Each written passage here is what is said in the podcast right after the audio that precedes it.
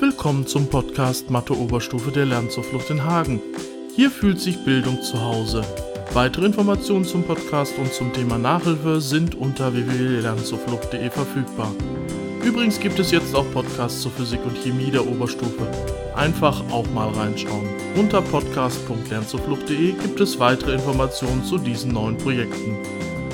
Heute möchte ich äh, einige Aufgaben in den Podcast hineinstellen, die mit dem Abitur zu tun haben, und zwar einzelne ausgewählte, immer wieder auftretende Aufgaben besprechen, und zwar zum Thema lineare Algebra und Stochastik.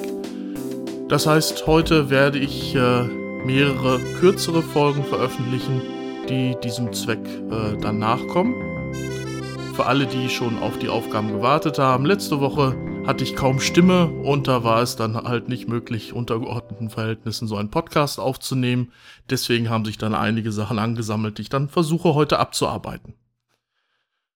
So, das erste heute ist äh, der Versuch, einen Schnittpunkt zwischen Gerade und Ebene zu finden. Und zwar möchten wir eine Ebene annehmen in der sogenannten Koordinatenform.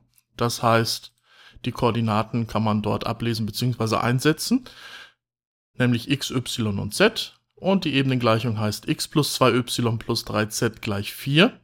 Und dazu eine Gerade in der Parameterform. Parameter heißt dieses r, weil ich hier Werte einsetzen kann, sodass ich alle Punkte auf der Geraden sozusagen abgrasen kann.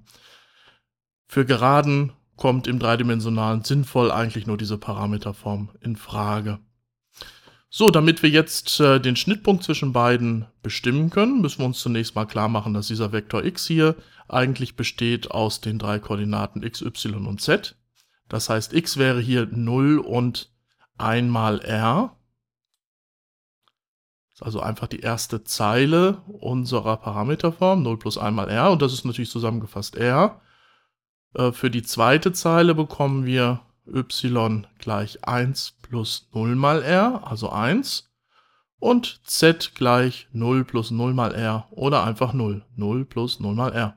So, damit haben wir jetzt x, y und z umgeschrieben in Zahlen und äh, Parameter und setzen das dann jetzt in unsere Ebenengleichung in Koordinatenform ein und bekommen dann r plus 2 mal 1 plus 3 mal 0 gleich 4.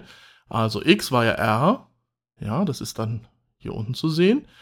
y ist 1, also 2 mal 1 und z ist 0, also 3 mal 0 und das Ergebnis muss 4 sein. Und äh, das ist nur noch zusammenzufassen. Als Unbekannte ist ja nur r enthalten, das ist also kein großes Problem.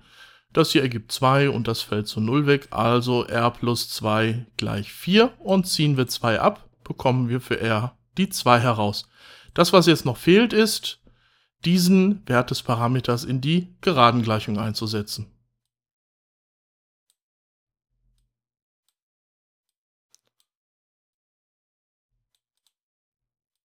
Dann bekommen wir für den Schnittpunkt 0, 1, 0, das war ja der Stützvektor der Geraden, plus den Parameter, den wir berechnet haben, 2, das steht für r, mal 1, 0, 0. 0 und 2 mal 1 ist 2, 1 und 2 mal 0 ist 1 und 0 und 2 mal 0 bleibt 0. Das heißt, der Punkt 2, 1, 0 ist dann auch schon der gesuchte Schnittpunkt der Geraden mit der Ebene.